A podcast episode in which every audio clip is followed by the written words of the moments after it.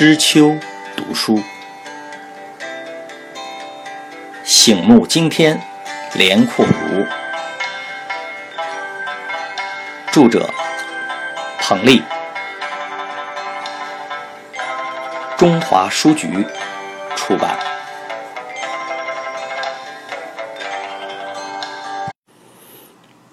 一，木生儿大器晚成。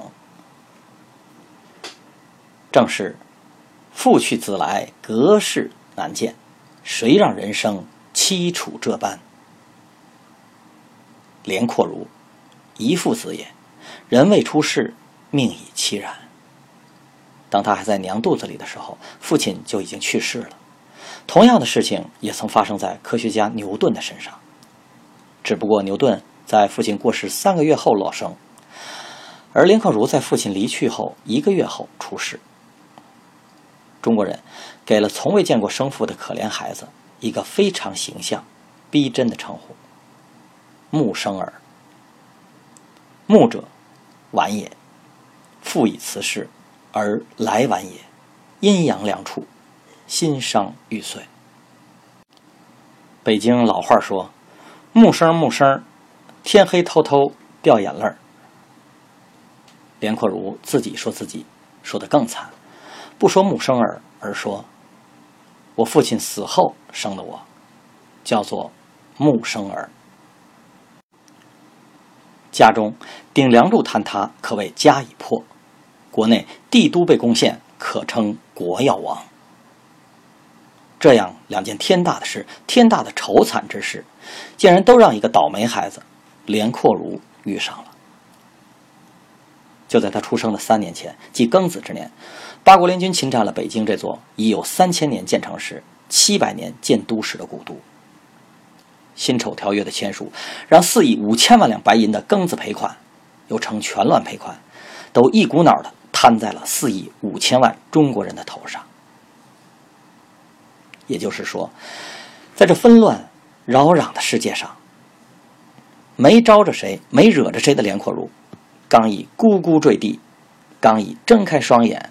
就欠了人家的账，且是不小的一笔账，而他自己在失去父亲之后，还不知怎样谋生。光绪二十九年，即一九零三年六月二十五日，是连阔如的出生日。对于整个世界来说，这可是非同寻常的一天。正是在这一天，伟大的居里夫人发现了镭。镭。是一种具有很强放射性的化学元素，能够不断的释放出大量的光和热。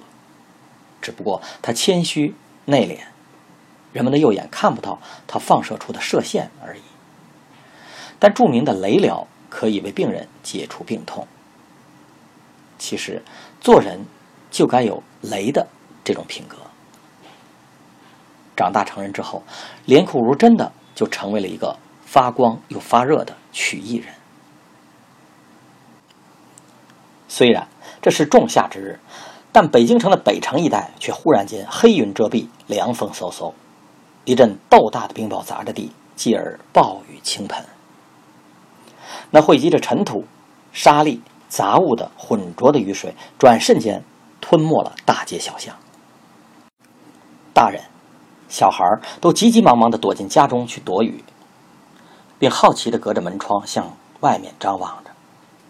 门窗被冰雹砸得叮咚乱响，奇特的景象迎接奇人。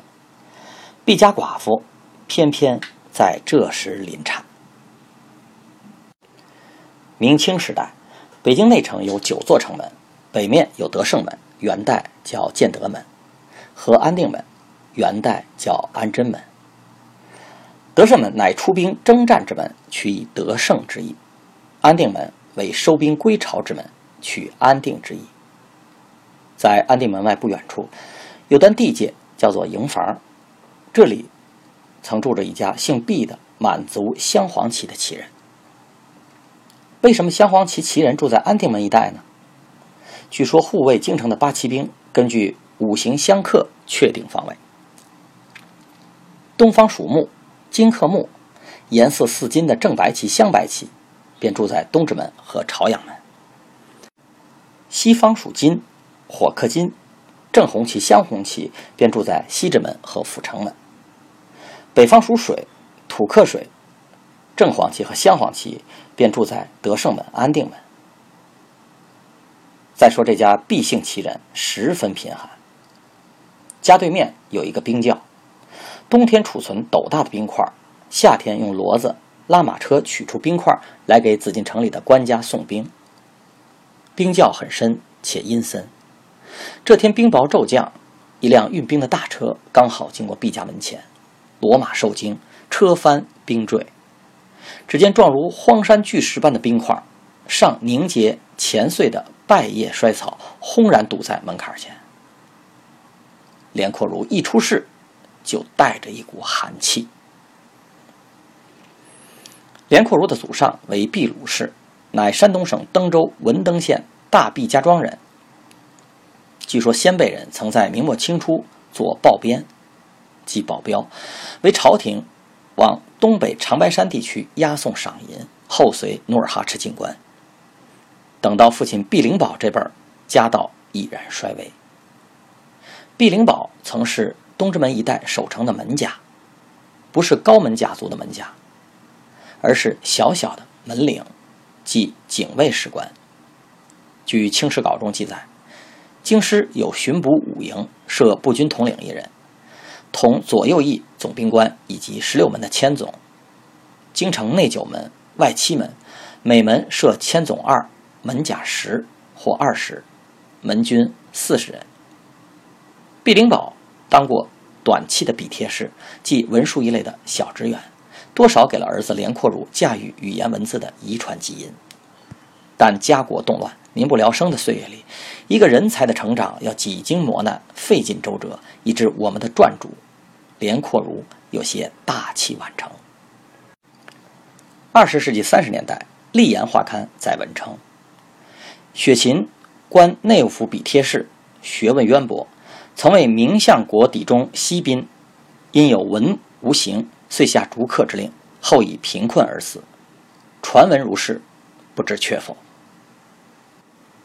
然而红学家们是宁信其真，难断其伪的。那么“笔帖式”一词从何而来？有人考证是满语的译音，是文职的一个次名。有翻译、善本、贴写等名目，长翻译满汉章奏文集等事务，汉人不能为。与其他满族旗人弟子一样，毕灵宝从小学会骑射、拳脚，也会撂跤，但中年时家道中落，开始酗酒、耍钱，毁坏了身子。光绪二十六年，即一九零零年，即八国联军侵占北京那一年，兵荒马乱之中。毕灵宝的结发妻子病故，同年十六岁的续妻进门。三年后，就在连苦如出生前一个月，毕灵宝因病撒手人寰。母亲没上过学，连名字都没有，却聪明绝顶，手脚麻利，厨艺技佳，女红又好。她能变着花样做出一百多双外形不同、图案与颜色各异的小鞋子来。就像变戏法似的。毕家兄弟三人，老大毕玉宝，老二毕玉章，老三碧玉珍，学名碧莲寿，艺名连阔如。其中老大碧玉宝是连阔如的同父异母兄弟，按照评书家自己的话说是：“我大哥和我是隔山的兄弟。”老二碧玉章。则是他的同父同母兄弟，正是兄道友，弟道恭，兄弟睦，孝在中。出自《弟子规》。三兄弟无所谓远近，一直彼此关照，彼此帮衬，感情甚笃，令人羡慕。连口如排行老小，口齿伶俐，乖巧，因此也最受母亲疼爱。父亲过世后。无依无靠的外祖母和他的独生女儿，仅靠做点针线活勉强拉扯三兄弟度日，饥一顿，饱一顿，历尽尘世艰辛与磨难。